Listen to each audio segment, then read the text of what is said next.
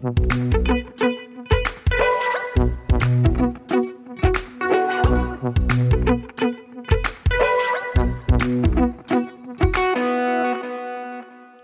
bei Praktisch Theoretisch, dem Wissenschaftspodcast aus der Uni Bielefeld.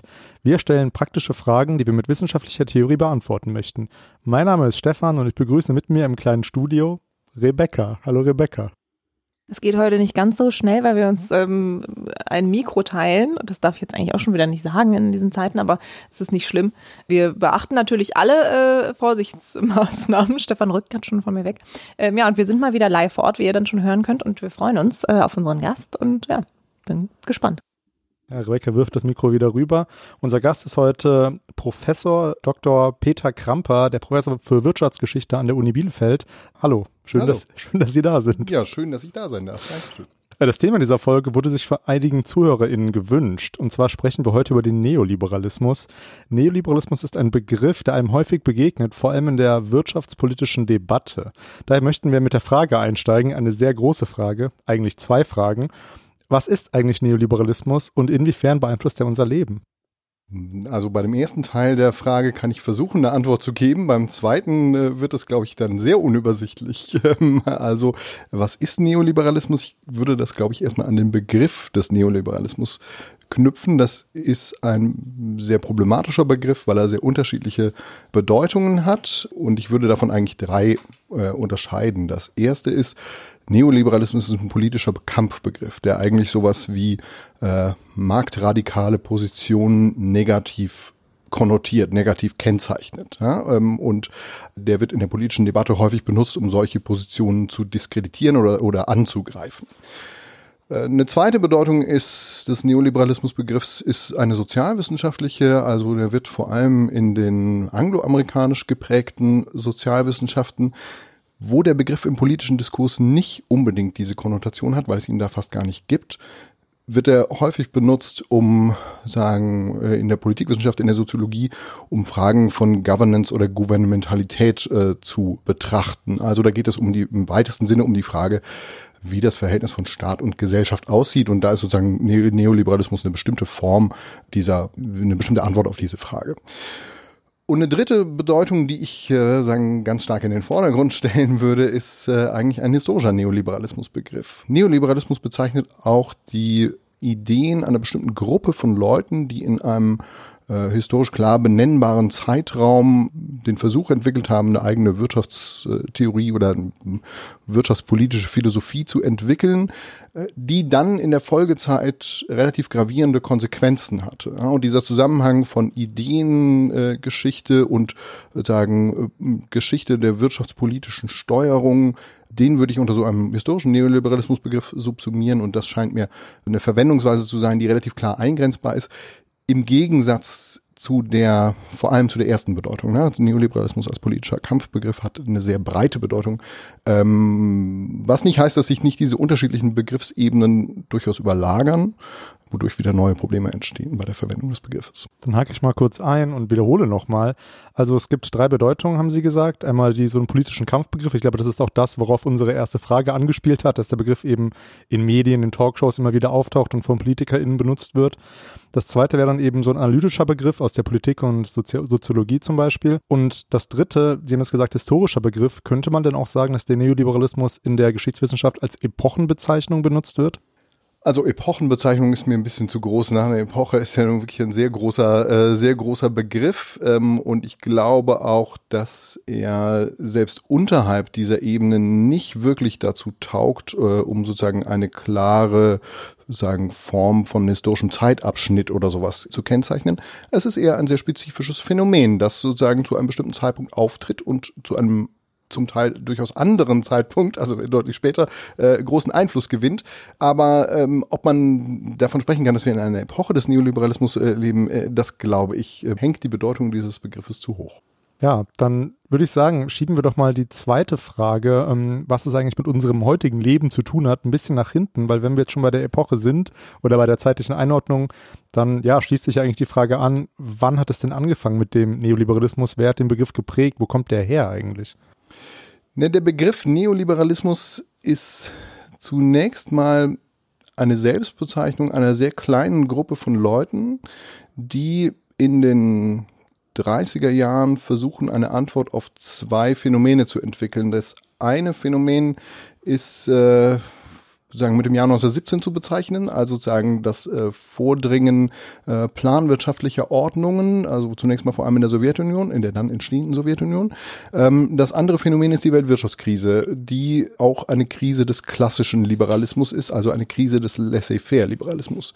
Und wie der Begriff Neoliberalismus zeigt oder äh, wie man wie der vielleicht erahnen lässt, geht es diesen dieser kleinen Gruppe von Leuten darum, danach zu fragen, wie man Liberalismus im Angesicht seines Scheiterns in der Weltwirtschaftskrise und im Angesicht seiner Bedrohung durch die Alternative äh, der Planwirtschaft neu definieren kann. Sagen, also der klassische Liberalismus gilt als gescheitert und jetzt geht es um die Frage, wie kann man einen neuen Liberalismus definieren. Und diese kleine Gruppe von Leuten, die sammelt sich in den äh, 1938 gibt sozusagen eine äh, sehr bekannte äh, Gelegenheit, das sogenannte Walter Lippmann Kolloquium und äh, sammelt sich dann nach dem Krieg in der sogenannten Mont Pelerin Society, ähm, die sagen, zum Kern eines entstehenden Netzwerks wird, das eigentlich am Anfang eine totale Außenseiterposition hat äh, und auch sehr lange eine totale Außenseiterposition hat. Jetzt haben Sie den Begriff laissez-faire gesagt. Können Sie den vielleicht genauer bestimmen? Also was ist laissez-faire jetzt für die Zuhörerinnen und Zuhörer vor allem? Laissez-faire ist eigentlich eine, ein äh, Begriff, der sagen die Philosophie des klassischen Liberalismus oder die wirtschaftspolitische Strategie des klassischen Liberalismus bezeichnet, äh, die man auch mit dem Begriff des Nachtwächterstaates äh, bezeichnen könnte. Ja, sagen also der Staat soll möglichst überhaupt nicht in die Wirtschaft eingreifen und sich auf Fragen der der Sicherheit, äh, sagen der Wahrung der öffentlichen Ordnung äh, beschränken. Äh, das ist sozusagen was was in der im klassischen Liberalismus in der Mitte des 19. Jahrhunderts eine ganz äh, zentrale Rolle spielt. Und es ist auch eine Auffassung die dann sagen in den 20er Jahren vor allem in den USA durchaus sehr verbreitet ist. Äh, also äh, Herbert Hoover, der sozusagen beim Ausbruch der äh, Weltwirtschaftskrise amerikanischer Präsident ist, ist eigentlich der Meinung, naja, diese Krise wird sich von selbst erledigen. Ja, man muss nur lang genug warten, äh, dann werden, wird der Markt wieder ins Gleichgewicht kommen. Und das hat sozusagen eine ganz starke äh, Fundierung in der zeitgenössischen wirtschaftswissenschaftlichen Theoriebildung auch. Insofern diese Idee des Laissez-faire ist sehr gut verknüpft mit dem aktuellen Stand der wirtschaftswissenschaftlichen Forschung in, äh, in den 20er Jahren. Die Mont Pelerin Society hat sich dann nach dem Zweiten Weltkrieg zum ersten Mal getroffen und es gibt ja zumindest, ja, sag ich mal, eine Gruppe und einen, einen Charakter, der da besonders, die da besonders daraus hervorgehen, nämlich einmal die, die deutschen Ordoliberalen und dann eben ähm, Friedrich Wilhelm von Hayek. Das ist ja, ähm, ja, das ist ja wohl eigentlich der, die schillerndste oder eine der schillerndsten Gestalten des Neoliberalismus zur damaligen Zeit. Und ich habe durch meine Masterarbeit eigentlich da gelernt oder erfahren, dass, dass eigentlich Hayek auch diesen, den Inhalt maßgeblich geprägt hat. Jetzt kommen wir vielleicht mal zum Inhaltlichen. Was hat denn Hayek und, und, und seine Gruppe eigentlich, was haben die denn gesagt? Was, was musste man denn tun? Die Frage ist äh, deswegen nicht so leicht zu beantworten, weil es eine sehr heterogene Gruppe ist. Das haben Sie ja in der Frage schon angelegt. Also man kann eigentlich mindestens drei Gruppierungen unterscheiden, die da zusammentreffen. Das eine sind äh, diese sogenannten Ordoliberalen, die mit zu den Gründervätern der so äh, sozialen Marktwirtschaft in der Bundesrepublik zählen. Das zweite ist die sogenannte österreichische Schule, zu der Hayek ähm, zu rechnen ist im weitesten Sinne. Und das dritte ist eigentlich die Chicago School of Economics, also sozusagen eine amerikanische äh, Gruppierung um Milton Friedman, der sozusagen ein zweiter wichtiger Charakter ist.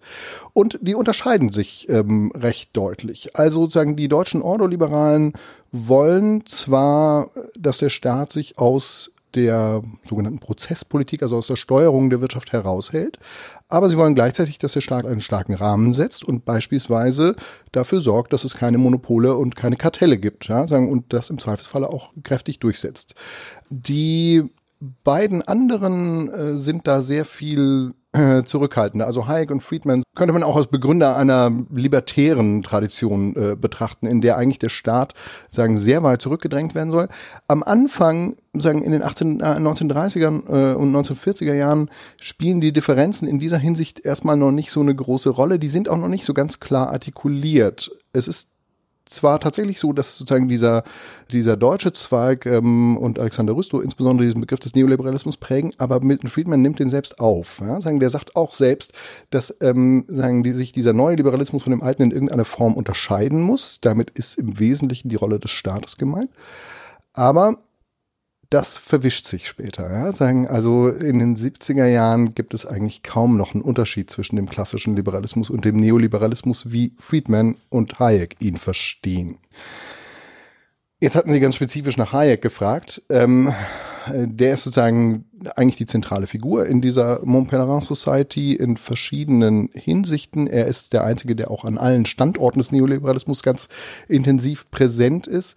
Ähm, und der ist eigentlich jemand, der ähm, sagen eine ganz ähm, ja eigentlich eine ganz faszinierende Vorstellung äh, von marktwirtschaftlicher Ordnung hat, ähm, der nämlich der Meinung ist, sozusagen der Markt ähm, ist eigentlich so eine Art Informationssystem, ja, in dem über Preise kommuniziert wird, ähm, welche Güter fehlen, was nachgefragt wird, was nicht nachgefragt wird und der den Wettbewerb, marktwirtschaftlichen Wettbewerb ganz gezielt auch als Entdeckungsverfahren tituliert. Da sagen also der Markt bringt eigentlich neue Dinge hervor. Das ist sozusagen seine, äh, seine Idee. Und das ist auch sozusagen die Begründung dafür, warum er möglichst ähm, äh, nicht eingeschränkt werden soll. Mm, es gibt dann eine ganze Reihe sehr problematischer ähm, Implikationen, die vor allem mit der Frage der Rolle des Staates wieder oder auch mit der mit der Natur des Staates zusammenhängen. Aber zunächst mal ist das eine sehr interessante Grundidee, ja? Sagen eine, äh, auch eine durchaus plausible Grundidee. Ich mische mich mal kurz ein. Ihr merkt schon, es ist ein Gespräch unter Wirtschaftshistorikern.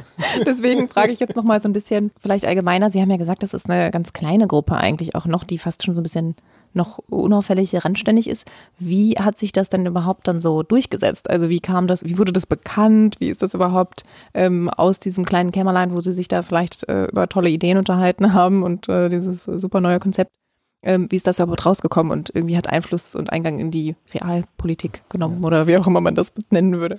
Ja, also erstmal glaube ich, vielleicht zur Einordnung sollte man noch dazu sagen, dass in dem Zeitraum, in dem die sich treffen, nach der Weltwirtschaftskrise und dann in den 50er und 60er Jahren, ist zunächst mal in fast der gesamten westlichen Welt der sogenannte Keynesianismus dominant, der sagen eine relativ starke Rolle des Staates vorsieht, sagen vor allem über die Fiskalpolitik äh, versucht, sagen makroökonomische Prozesse zu steuern.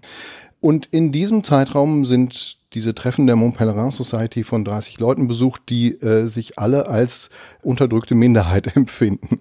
Das ändert sich in den 70er Jahren. Und es ändert sich deswegen, weil in den 70er Jahren diese Nachkriegsordnung, in der keynesianische sogenannte Globalsteuerung als wirtschaftspolitisches Instrument sehr gut funktioniert, zusammenbricht. Sie bricht zusammen deswegen zum einen, weil sozusagen der außerordentliche Nach Aufholprozess, der sozusagen die westeuropäische Konjunktur am Gang äh, am Laufen gehalten hat, äh, am Ende ist. Und zum anderen deshalb, weil sich die Rahmen, international, die sagen, die Weltwährungs, äh, die Rahmenbedingungen im Weltwährungssystem komplett verändern mit dem Zusammenbruch des sogenannten Bretton Woods System, Systems. Diese beiden Sachen haben auch was miteinander zu tun, aber das geht vielleicht zu sehr ins Detail. Ein Effekt davon ist, dass in, den, in der Mitte der 70er Jahre in der sogenannten Ölkrise Effekte auftreten, die von dem dominanten Paradigma des Keynesianismus nicht erklärt werden können. Sagen, der wichtigste Effekt ist die sogenannte Stagflation, das heißt Gleichzeitigkeit von steigender Arbeitslosigkeit und Inflation. Das gibt's in der keynesianischen Theorie nicht. Und das ist der Moment, in dem diese sogenannten Neoliberalen bereitstehen und mit ihren Konzepten etwas erklären können, was die anderen nicht erklären können und auch eine Idee haben, was man stattdessen machen könnte. Und ja, jetzt wieder zurück zu den Wirtschaftshistorikern. Ich glaube, sie spielen auf den Monetarismus an, der von Milton Friedman geprägt wurde und ja, ich würde mal auch eine steile Behauptung in den Raum werfen, dass Milton Friedman eigentlich sich dadurch auch ja so eine Art Renommee verschaffen konnte, weil er eben äh, auch ein ziemlich berühmtes Buch geschrieben hat über über die erste Wirtschaftskrise und dann eben das Vertrauen von von ja von Wissenschaftlern gewonnen hat, weil das was Hayek behauptet, das ist ja geht ja teilweise auch so sehr in so ja, jetzt kann man esoterisch nennen, weil, weil, diese, also diese Liebe zum Markt, die ist sicherlich sicherlich bei allen Neoliberalen gleich, gleichermaßen vertreten, dass alle den Markt irgendwie als etwas betrachten, was eigentlich so eine Allheilmittel ist. Das zieht sich ja bis heute durch, können wir ja nachher noch vielleicht drüber reden.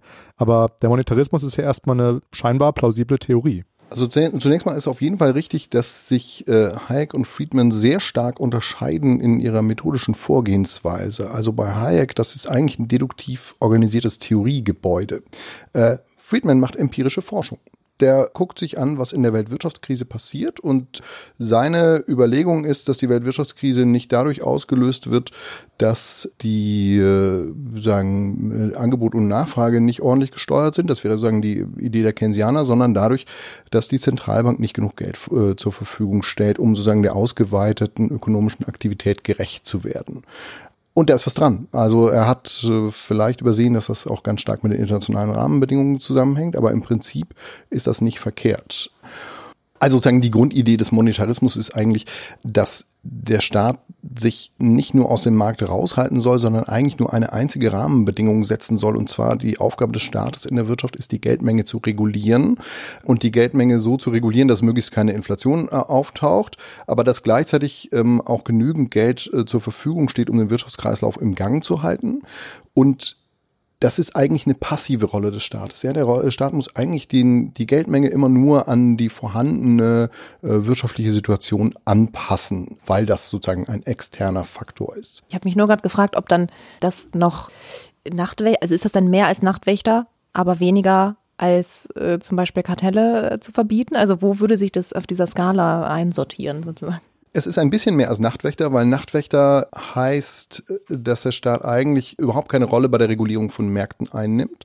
Aber es ist sehr viel weniger als äh, das, was die Ordoliberalen fordern, weil die im Grunde genommen äh, ja eigentlich äh, im, zumindest im Notfall handfeste Eingriffe des Staates in, in das Marktgeschehen vorsehen.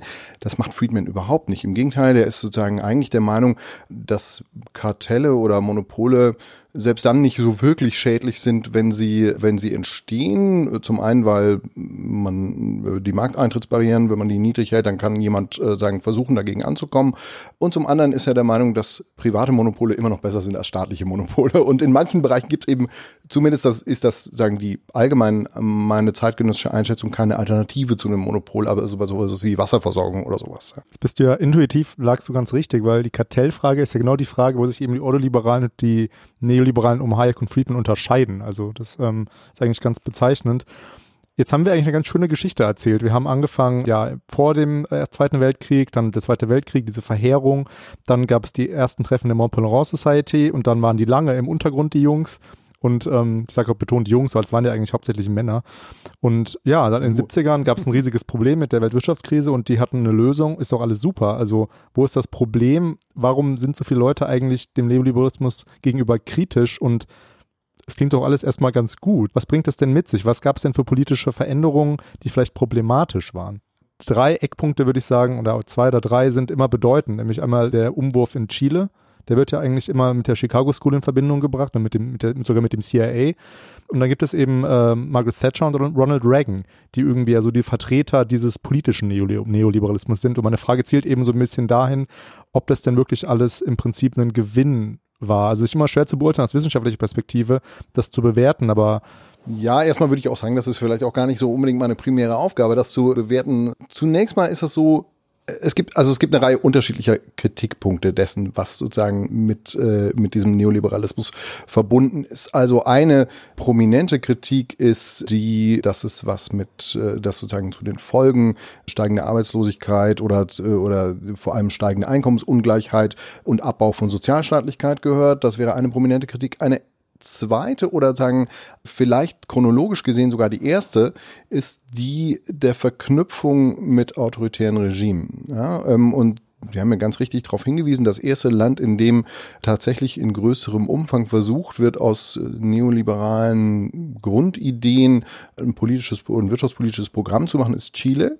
Chile wird sozusagen Allende 1973 gestürzt und durch äh, Pinochet äh, durch eine Militärdiktatur ersetzt, ähm, die an sich eigentlich überhaupt nicht so ein richtiges Interesse an Wirtschaftspolitik hat, aber es gibt dort eine Gruppe von Leuten, die sogenannten Chicago Boys, die alle in Chicago bei Friedman studiert haben und die schon vorher versucht haben, sozusagen politischen Einfluss zu gewinnen und die darin jetzt sozusagen eine Chance sehen. Und tatsächlich wird in Chile sagen ein ziemlich radikale, ähm, radikaler Umbau des Wirtschaftssystems vorgenommen mit Privatisierung, mit Deregulierung, maßgeblich unterstützt durch die Tendenz der Militärregierung, äh, Gewerkschaften gewaltsam zu unterdrücken.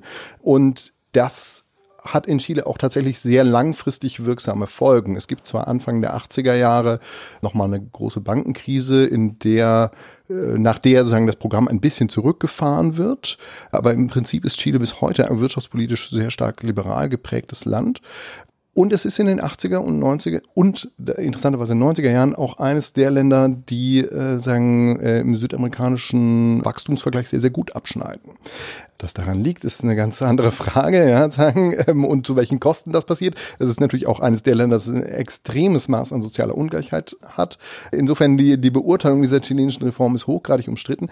Aber was, glaube ich, nicht umstritten ist, ist die Tatsache, dass das mit einer brutalen Militärdiktatur verknüpft war, dass das anfänglich von Friedman und von Hayek unterstützt worden ist und dass auch im Nachhinein die Tendenz der Leute, die daran mitgearbeitet ist, zu sagen, na, es war ja letzten Endes für einen guten Zweck, ähm, aber es ist eben auch offensichtlich, dass das sehr große Widerstände hervorruft. Und man hat diese Verknüpfung auch in anderen Fällen. Also man hat sie zum Beispiel später in Osteuropa, in Russland, ja, wenn es sozusagen um die Transformation der russischen Ökonomie geht, hat man auch sozusagen eine Verknüpfung mit einem relativ zwischen einem nicht ganz so harten, aber doch auch autoritären Regime und, äh, und diesem Neoliberalismus.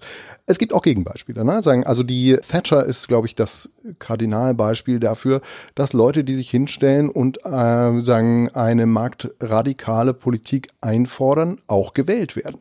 Und sagen, auch mit diesem Programm gewählt werden.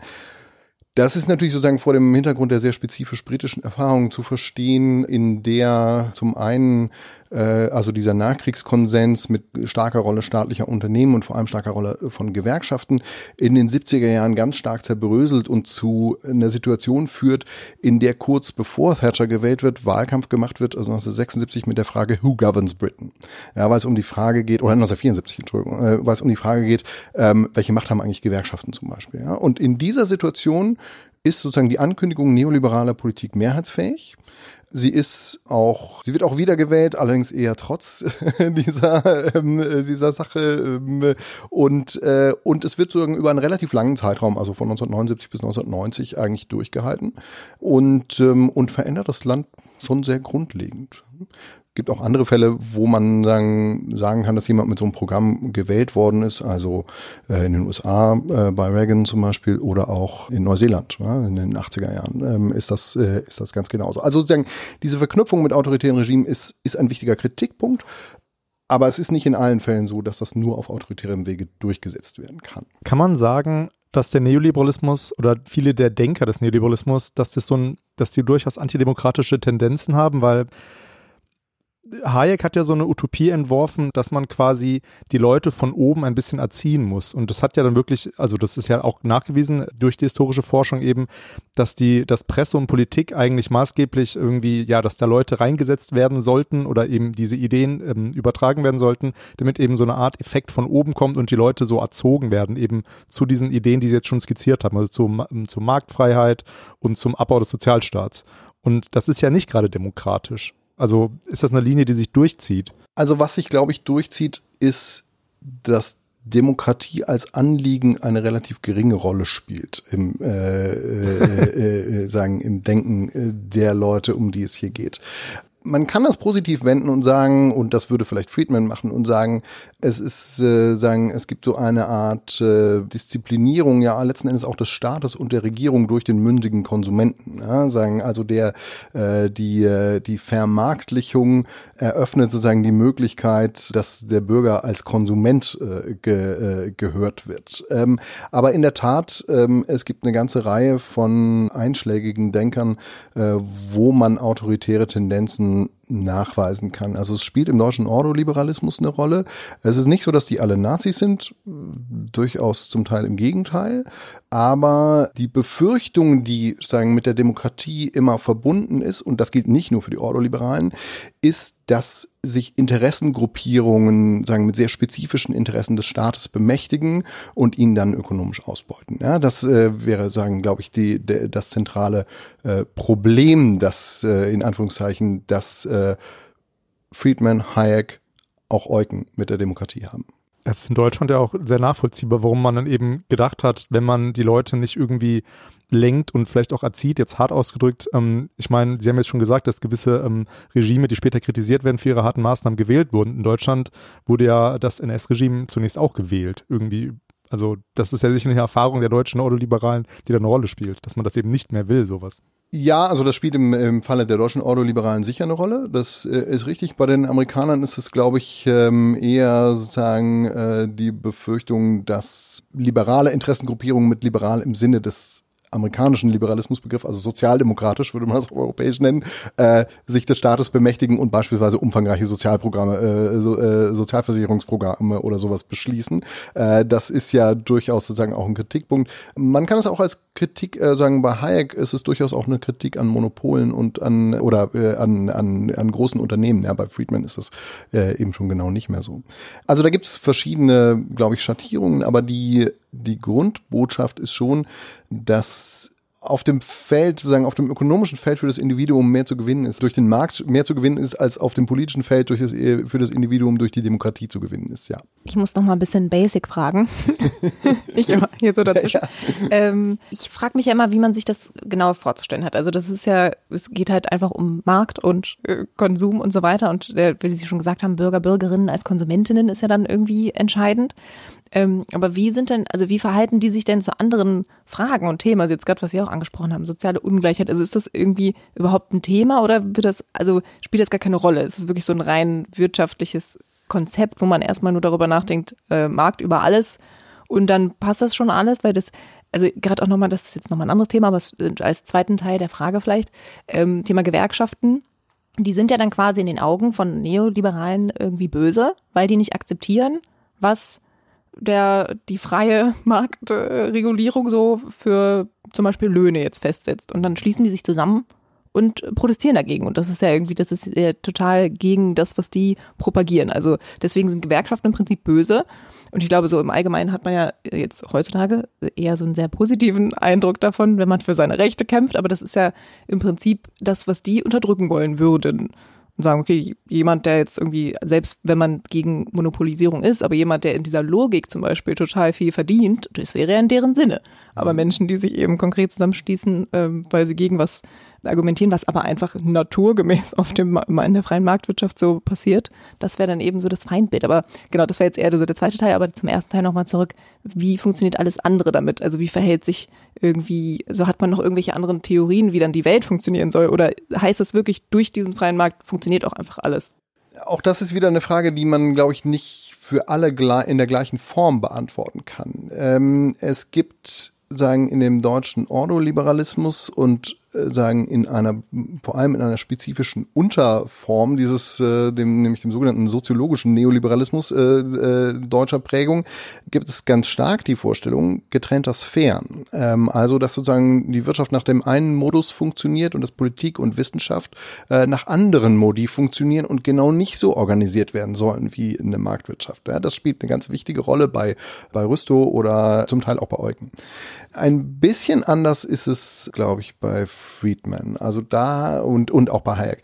Ähm, da ist, glaube ich, die Grundüberlegung nicht nur die Frage der ökonomischen Organisation zentral ist, sondern auch, ähm, dass es nicht verkehrt ist, wenn man auch andere Bereiche der Gesellschaft nach diesem Modell organisiert. Also ein ganz wichtiges Beispiel dafür ist, dass Friedman sich das System der sogenannten Bildungsgutscheine ausgedacht hat. Ja, also sagen die Idee, jeder bekommt sozusagen eine Währung in die Hand, mit der er eine Ausbildung bezahlen kann und dann gibt es verschiedene Anbieter, freie Anbieter, staatliche Anbieter ähm, und äh, jeder, der auf diesem Markt unterwegs ist, kann sich aussuchen, wo er seine Ausbildung herholen will und auf diesem Wege wird sich sozusagen das Bildungsniveau verbessern. Ja, das ist sozusagen eine Form, wie man marktförmige Organisationen in die Gesellschaft hineintragen kann. Und das spielt eine ganz zentrale Rolle. Man hat das auch auf der wissenschaftlichen Ebene. Es gibt sagen in der sogenannten Public Choice Theorie gibt es äh, sagen die Überlegung, dass man die ökonomische Logik hernehmen kann, um zu erklären, warum Staaten entstehen, wie Verfassungen aussehen, um zu erklären, warum Leute verheiratet sind und drei Kinder haben und andere nicht. Ja, sagen und das alles das kann man nach diesem Vorbild der ökonomischen Logik analysieren. Das ist reizvoll, aber es hat auch Grenzen.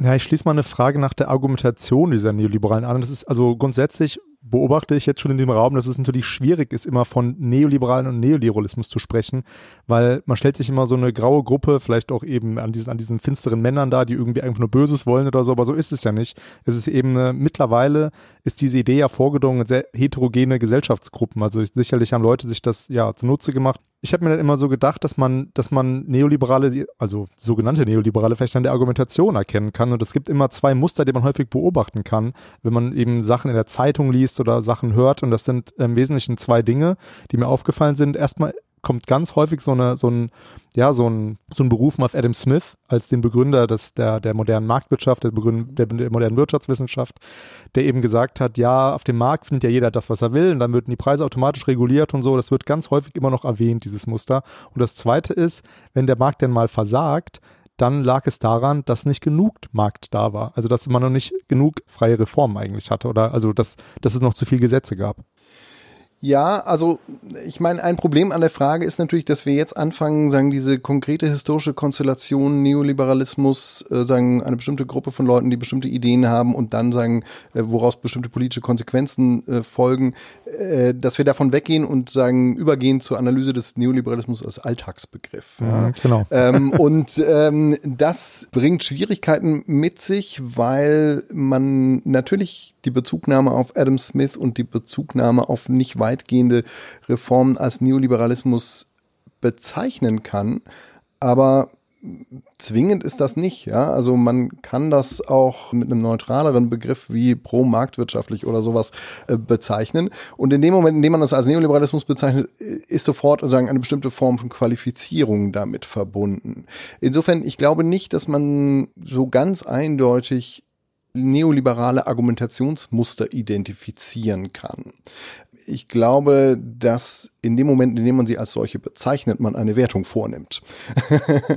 so, ähm, das heißt natürlich nicht, dass solche Versatzstücke nicht vielleicht auf äh, die konkrete historische Konstellation des Neoliberalismus zurückgehen. Und das heißt auch nicht, dass das einflusslos ist. Ne? Sagen im Gegenteil, ich glaube, es gibt eine ganze Reihe Bereiche, wo das bis heute eine wichtige Rolle spielt.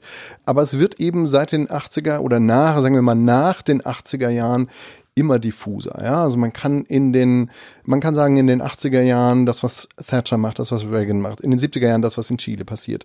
Ähm, vielleicht auch noch in den 90er Jahren das, was in Osteuropa in der Transformation passiert. Das ist relativ klar mit der Agenda dieser Gruppe von Neoliberalen verknüpft. Ähm, und es sind auch ganz klar identifizierbare persönliche Be Kontakte, die da immer eine Rolle spielen. Ja, das sind sozusagen Netzwerke identifizierbar. Aber wenn wir jetzt sagen, aber wenn man jetzt sagt, die Gesundheitspolitik der rot-grünen Bundesregierung war neoliberal geprägt, dann wird es ganz schwierig, weil dann ist man wirklich sagen bei bei äh, einem sehr bei einem sehr diffusen Begriff von Neoliberalismus. Also könnte man quasi heutzutage gar nicht mehr davon sprechen, dass irgendwo wirklich offensichtlich, offensiv auch so bezeichnete neoliberale Politik betrieben wird. Das wäre natürlich sagen die eine Konsequenz, die man daraus ziehen könnte. Ist natürlich auch klar, dass das unrealistisch ist. Ja? Ähm, also sagen, man kann, ich, man kann sich ja so einen Begriff nicht wegwünschen. Der ist da und mit dem muss man irgendwie umgehen. Aber ich würde schon trennen zwischen einem analytisch relativ klar eingrenzbaren Begriff und dann würde ich ihn nicht für die letzten zehn Jahre benutzen oder für die letzten 15, was ich als Historiker natürlich auch leicht sagen kann, weil ich mich damit sowieso nicht beschäftige. ähm, äh, und sagen einem ähm, recht diffusen politischen Begriff, der natürlich in der gegenwärtigen Debatte präsent ist und eine Rolle spielt. Ja.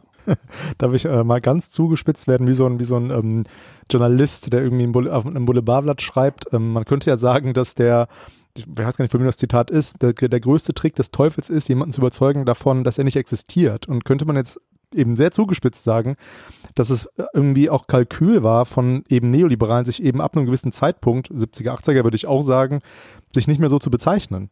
Und weil ich würde dann eben sagen, ich, ich kenne mich damit auch nicht mehr so gut aus, ich kann mich auch mit dem Historikerargument rausreden, aber es gibt ja zumindest ein Buch von Friedrich Merz, der allen bekannt sein dürfte, das heißt eben mehr Kapitalismus wagen. Und wenn ich so einen Titel lese dann würde ich schon vermuten, ja, das ist ein Neoliberaler und dann müsste man sich vielleicht die Netzwerke angucken. Also ich glaube nicht, dass man den Begriff heute nicht mehr analytisch verwenden kann. Also nicht, nicht ja, mehr analytisch. Nein, nein, nein, man, man, man kann ihn analytisch verwenden. Na klar kann man das, aber das ist nicht das, was in der öffentlichen Debatte passiert.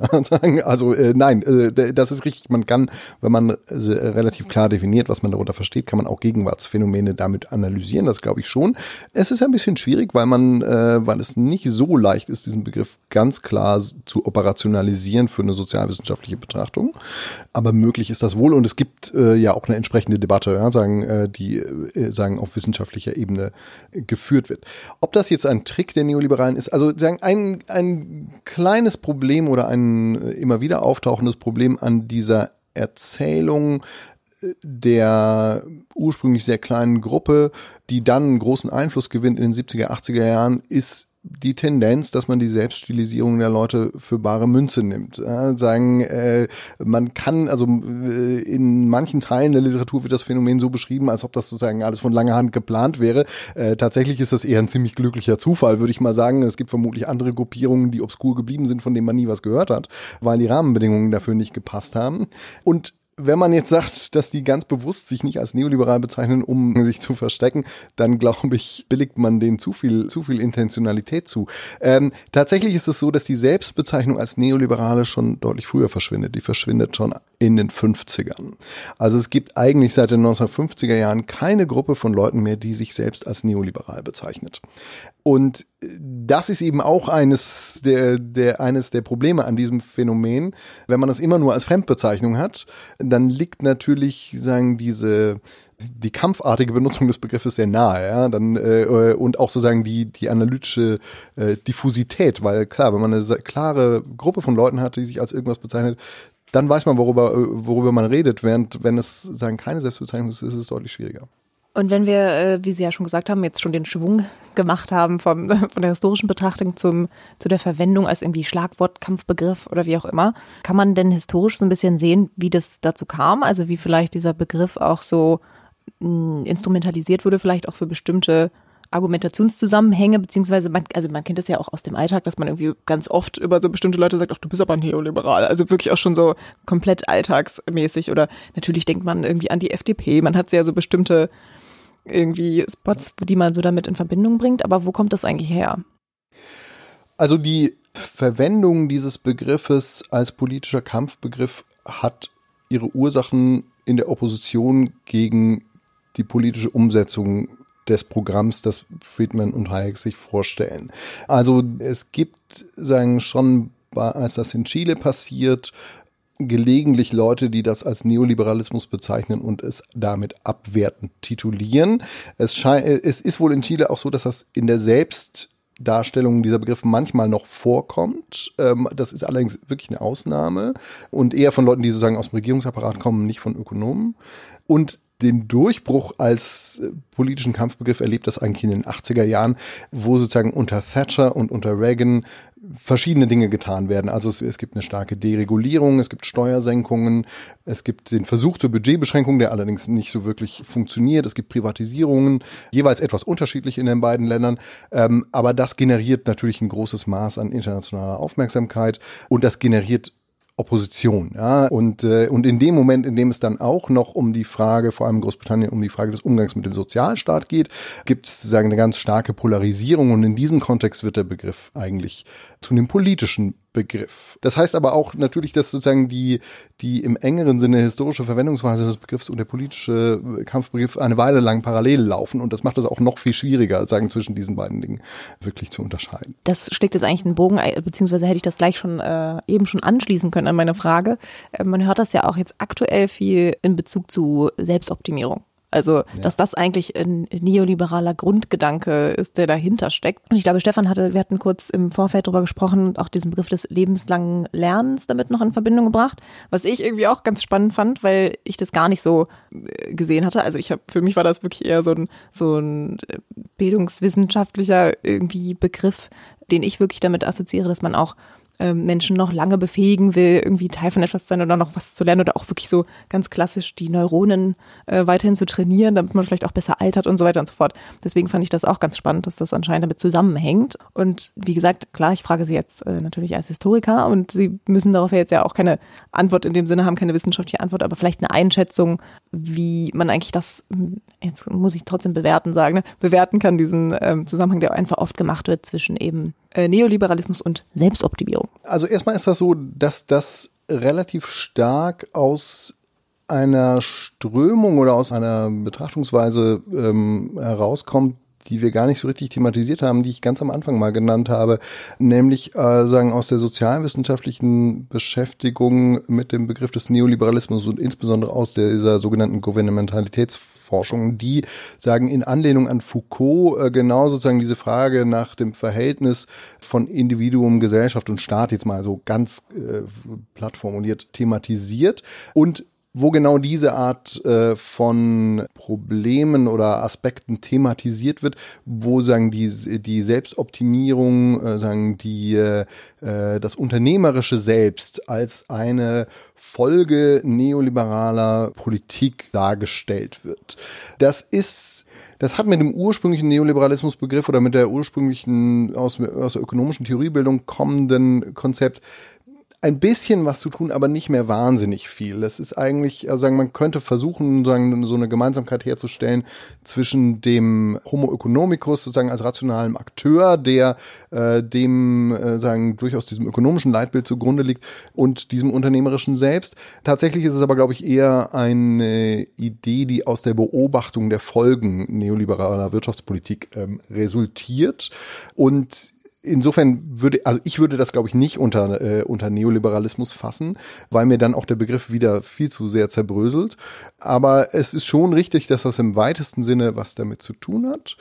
Und naja, gut, wie ich das bewerte, das, also äh, es hat im weitesten Sinne was damit zu tun, es hat aber im, hat aber auch durchaus mit vielen anderen Sachen was zu tun. Ja? Sagen, also, wenn man so eine ganz äh, simple Unterscheidung zwischen einer, sagen wir mal, hm, fordistisch organisierten Gesellschaft äh, und einer äh, postfordistischen Gesellschaft äh, treffen möchte, dann äh, sind es sozusagen ganz grundlegende gesellschaftliche Formationen, die sich da ändern Mitte der 70er Jahre. Das ist ja auch so ein bisschen was, was bei Andreas Reckwitz eine ganz wichtige Rolle Rolle spielt als, äh, als Diagnose.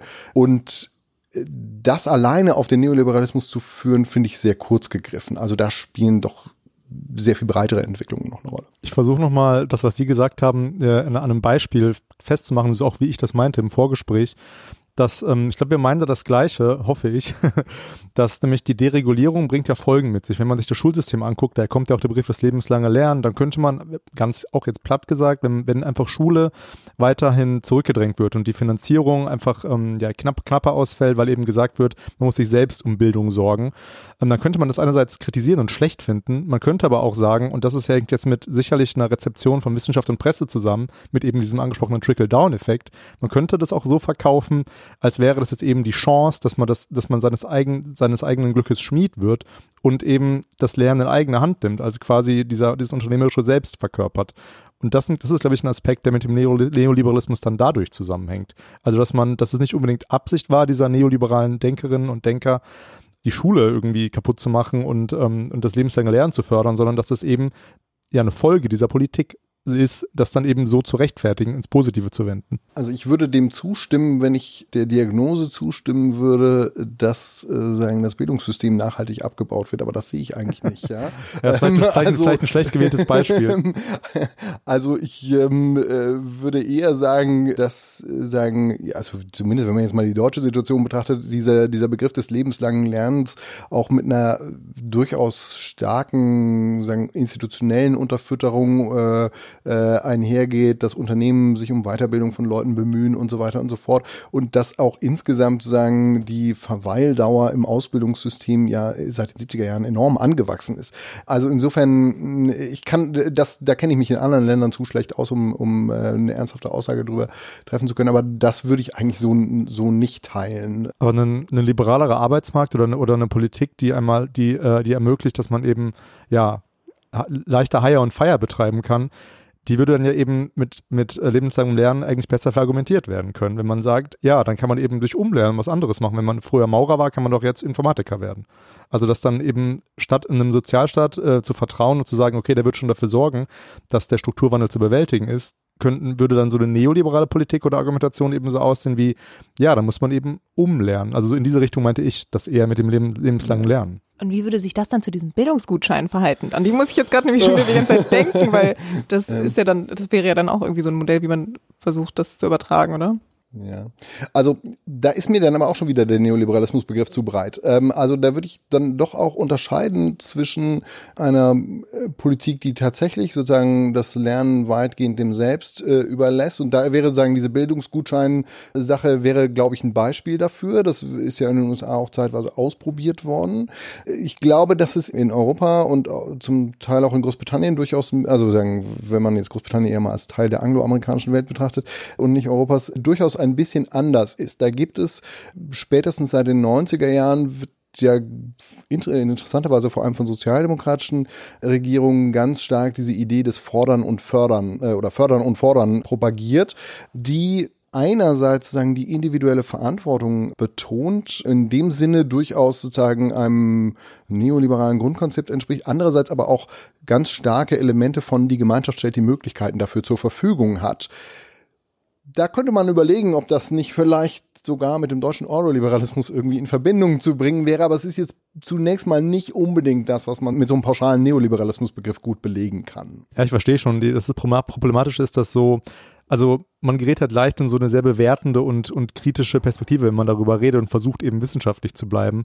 Aber man merkt schon, dass ich, glaube ich, auch eher so einen kritischen Unterton immer mit reinbringe, weil ich, weil ich diese Sachen eben, ja, eben kritisch auch sehe versuchen wir mal den, den Bogen zu bekommen jetzt zum, zu einer noch aktuelleren Zeit. Wie hat denn, was ist denn eigentlich mit dem Kapitalismus, und Neoliberalismusbegriff nach der Krise 2008 passiert?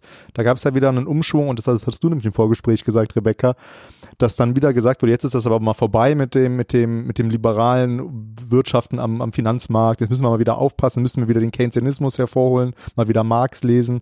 Was ist denn da passiert? Also erstmal ist es so, dass es schon eine relativ deutliche Linie von, sagen wir mal, neoliberal inspirierter Wirtschaftspolitik in den 80er und 90er Jahren zur Finanzkrise 2007 und 2008 gegeben hat. Die liegt insbesondere natürlich in der Deregulierung des Finanzsektors. Ja, das spielt, spielt für die Krise eine zentrale Rolle und es ist gleichzeitig doch relativ offensichtlich, dass das was mit Hayek und Friedman im weitesten Sinne, vor allem aber mit Thatcher und Reagan im engeren Sinne zu tun hat. Was nicht heißt, dass das nicht in den 90er Jahren unter äh, Clinton und Blair ähm, fortgesetzt worden wäre. Also sagen vor allem die Finanzmarktderegulierung in den USA ist durchaus äh, von Clinton deutlich äh, vorangetrieben worden. Ähm, äh, also sagen, es gibt schon einen ziemlich eindeutigen Nexus, würde ich, äh, würde ich glaube ich schon sagen, zwischen dem, was sich die Leute in der Montpellier Society ausgedacht haben und dem, was dann 2007, 2008 passiert. In der Folgezeit ist die Lage, finde ich, sehr unübersichtlich geworden. Also es gab einige relativ schnelle Diagnosen äh, vom Ende des Neoliberalismus und andere, die sagen, es hat sich eigentlich nichts geändert. Ich glaube, weder das eine noch das andere stimmt. Also zum ersten Mal ist es so, dass in der konkreten Krisenreaktion ja, die Länder eigentlich das, die Regierungen eigentlich das gemacht haben, was sie immer gemacht haben, auch in den 70er Jahren schon gemacht haben, nämlich alles ausgepackt haben, was irgendwie geht. Ja, sagen, und äh, völlig egal, welcher wirtschaftstheoretischen Linie das jetzt entspricht. Da sind erhebliche keynesianische Elemente dabei gewesen, in den USA, auch in Deutschland. Da sind auch andere Maßnahmen dabei gewesen, die man wieder als eher neoliberal bezeichnen könnte. Also das ist sehr heterogen und sehr widersprüchlich. Und es gibt dann im Nachhinein doch eine sehr deutliche Kritik an der, insbesondere an der Deregulierung der Finanzmärkte in den 90er und 2000er Jahren, auch an anderen Aspekten der Wirtschaftspolitik, die in einem gewissen Maße auch zu Formen der Reregulierung geführt haben. Also gerade im Bankensektor gibt es die sogenannten Basler Abkommen, Basel III, sagen, führt zu deutlichen Erhöhungen der Eigenkapitalanforderungen und so weiter und so fort. Andererseits gibt es auch immer wieder Tendenzen, das äh, abzubauen. Also da ist sozusagen the jury's still out, würde ich sagen. Ja? Also es ist noch kein Urteil darüber gesprochen. Es gibt eine deutlich stärkere Kritik an wirtschaftspolitischen Maßnahmen, die vielleicht nicht unbedingt als neoliberal bezeichnet werden, aber die sozusagen Deregulierung, äh, Steuersenkung und so weiter zum Ziel haben und äh, Rückfahr Rückführung der Rolle des Staates. An manchen anderen Aspekten werden die genau wieder eingesetzt. Ja, also wenn man jetzt an die griechische Schulden oder an die europäische Schuldenkrise denkt, da wird sozusagen von der Europäischen Kommission und vom IWF und so weiter werden eigentlich genau die Rezepte verordnet, die in den äh, späten 80er Jahren als sogenannter Washington Consensus ähm, äh, bezeichnet worden sind. Und das ist sozusagen was, was man relativ eindeutig wiederum mit Neoliberalismus in Verbindung bringen kann. Also das Bild ist sehr widersprüchlich. Ich würde sagen, die Corona-Krise wirft die ganze Sache ziemlich über den Haufen. Ne? Sagen, Jetzt also, meine nächste Frage gewesen. also da hat man ja wirklich eine Form von massiver Staatsintervention, wie man sie selbst in der Finanzkrise, äh, also in manchen Aspekten schon gesehen hat, aber in anderen Aspekten nicht gesehen hat. Es gibt viele Leute, die das kritisieren, äh, weil sie die Befürchtung haben, dass dadurch sagen Marktmechanismen außer Kraft gesetzt werden. Aber im Moment ist es schwer, sagen die Alternativen zu sehen. Und es ist was, was ähm, sagen, uns unglaublich lange beschäftigen wird, jetzt mal von einem rein ökonomischen Standpunkt aus. Ja? Also das ganze Geld, das jetzt ausgegeben wird, muss irgendwann verdient werden. Ja, wir kommen mal ganz langsam äh, geht zum Ende. Rebecca, ähm, vielleicht ist es für dich jetzt also am besten zu beurteilen. Hast du das jetzt gut verstanden oder hast du noch offene Fragen zum Neoliberalismus? Weil ich glaube, ich bin in einem ganz schönen Tunnel. Ich fand es vor allem extrem spannend, tatsächlich. Ich hoffe, unsere Zuhörerinnen sehen es auch so. Ich habe schon wirklich das Gefühl, ich habe ja auch ein bisschen mich eingelesen, also noch nicht, also ich bin, glaube ich, noch nicht so ganz in der Lage, das so professionell zu machen, aber ein bisschen habe ich im Vorfeld schon gelernt und jetzt habe ich nochmal sehr viel ähm, erklärt bekommen. Also für mich war das jetzt wirklich total hilfreich. Ich habe aber noch so eine, so eine kleine Frage, die mich die ganze Zeit immer schon beschäftigt weil wir, sie ja auch mehrfach die USA erwähnt haben und so weiter. Und da ist ja auch dieses Narrativ sozusagen des Unternehmerischen Selbst immer noch total groß und Tellerwäscher, Millionär, hast du nicht gesehen. Im Gegensatz zu Deutschland eben äh, nichts, nicht wirklich was zu sehen von Wohlfahrtsstaat. Ist das nicht total neoliberal, wie das bei denen läuft? Mal so eine ganz naive Frage. Also, weil eigentlich checkt das ja all the boxes, wie sie, glaube ich, auch schon mal gesagt haben, oder? Also. Ähm, also, ich glaube, diese sehr spezifische Form eines amerikanischen Individualismus und einer Verknüpfung zwischen liberaler Wirtschaftspolitik und und nationaler Identität ist älter als der Neoliberalismus. Ja? Also sagen, man äh, findet das, äh, also ich meine, dieses Motiv des Tellerwäschers, der zum Millionär wird, kommt aus dem 19. Jahrhundert. Ne? Also insofern ähm, glaube ich, ist es zunächst mal nicht unbedingt auf äh, diese historische Konstellation des Neoliberalismus im engeren Sinne zurückzuführen. Das heißt aber nicht, dass es nicht gegenseitige Einflüsse gibt. Also der eine Einfluss ist natürlich offensichtlich, dass äh, es in den USA schon in den 20er Jahren eine Reihe von Ökonomen gibt, die Ideen entwickeln, die irgendwie in diese Richtung gehen.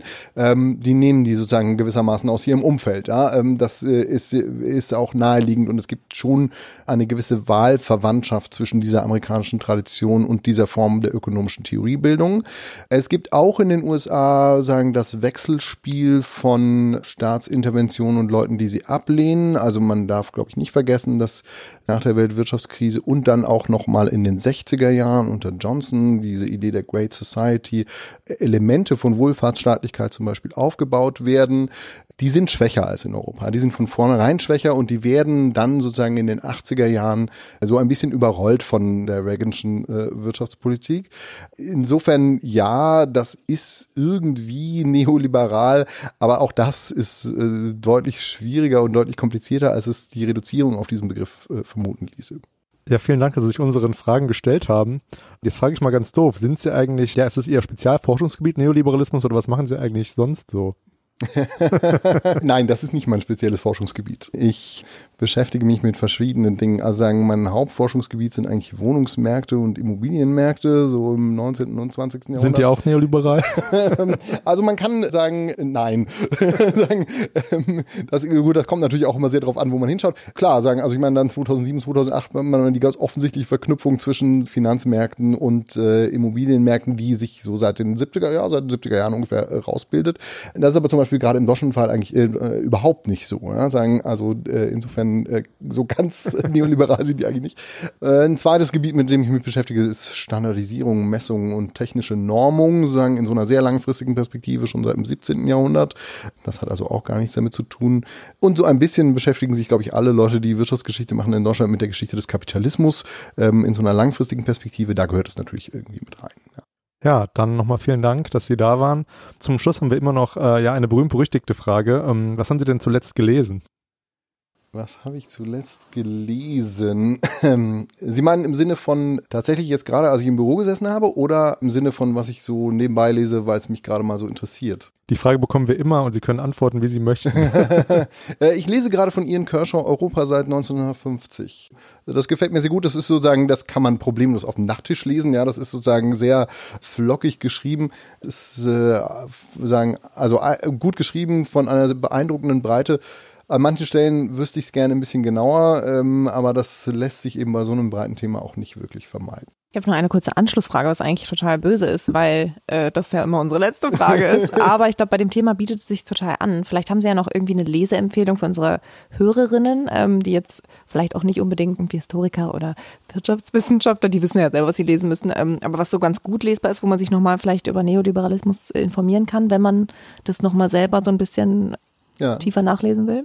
Es gibt einen ganz guten, so einen kleinen Band von Thomas Biebricher, dem Titel Neoliberalismus, der in diesen, dieser Reihe der Junius-Einführungen, also der heißt, glaube ich, Neoliberalismus zur Einführung ist dann der Titel. Der ist einigermaßen aktuell, ich glaube von 2016 oder 17 und sehr, also einmal zum einen gut geschrieben und auch relativ analytisch, ja. Viele Veröffentlichungen zum Thema Neoliberalismus. Also hinter diesem, hinter dieser Buch, hinter diesem Buchtitel kann sich alles Mögliche verstecken. Das ist in dem Fall aber nicht so, sondern das ist schon wirklich ziemlich, äh, ziemlich gut gemacht und gut geschrieben und auch nicht wahnsinnig lang. Darf ich da noch was ergänzen? ähm, mir hat ganz gut gefallen, einmal von Stedman Jones, Masters of the Universe. Das klingt reißerisch, ist aber natürlich ein wissenschaftliches Buch, ähm, ein historisches. Und das klingt jetzt noch ein bisschen reißerischer. Das ist von Ralf Tack und anderen von Sozialwissenschaftlern äh, geschrieben. Das heißt Kritik des Neoliberalismus. Ist ähm, im Springer Verlag, glaube ich, erschienen. Ist auch ziemlich gut und teilweise kompliziert, aber ja, auch grundlegend. Und ich glaube, da kommen auch äh, viele der Fragen her, die uns heute so motiviert haben. Also da kommt die Motivation der Fragen her. Sind allerdings beides Bücher, die ich eher nicht so für einen Nachttisch empfehlen würde. Ja, nee, also genau, genau. Das stimmt, das stimmt. Stephen Jones Arbeit. vielleicht eher, aber ja. Ja, dann nochmal vielen Dank. Jetzt gucke ich gerade nach draußen, es regnet und äh, auch passend zum Thema, heute streikt die Bahn. Das heißt, ich muss gucken, wie ich nach Hause komme. Es gibt ja Fahrräder, die man sich leihen kann an der Uni, aber hm, vielleicht bleibe ich auch einfach hier. Äh, ich finde dann die Buchempfehlungen alle natürlich wie immer in den Show Notes. Ich muss jetzt, ich gucke wieder zu dir, weil Stefan hat ja die Folge eingeleitet, deswegen muss er sie auch beenden. Deswegen habe ich nicht weiter geredet. Ja, muss ich das? Ja, dann ähm, ja, viel Spaß beim Hören und ähm, nee, ich sage immer in diesem Sinne viel Spaß beim Hören und bis zum nächsten Mal. Aha. Social Media. Ach, ja. Social Media habe ich vergessen. Okay, dann nochmal neuer Ansatz. Ja, wenn ihr uns schreiben wollt, ähm, könnt uns gerne schreiben, wie ihr die Folge fandet oder noch weitere Fragen. Könnt wir vielleicht auch beantworten oder weitergeben. ihr könnt uns schreiben unter praktisch theoretisch at uni uni-bielefeld.de. Instagram sind wir auch vertreten, bei Twitter auch, unter praktisch theoretisch. Genau, wir freuen uns über Kommentare und auch über Bewertungen und Abos und so weiter. Ihr kennt das ja. Und in diesem Sinne viel Spaß beim Hören und bis zum nächsten Mal. Tschüss. Und vielen Dank nochmal an Peter Kamper, dass er heute bei uns war. Sehr gerne. Tschüss.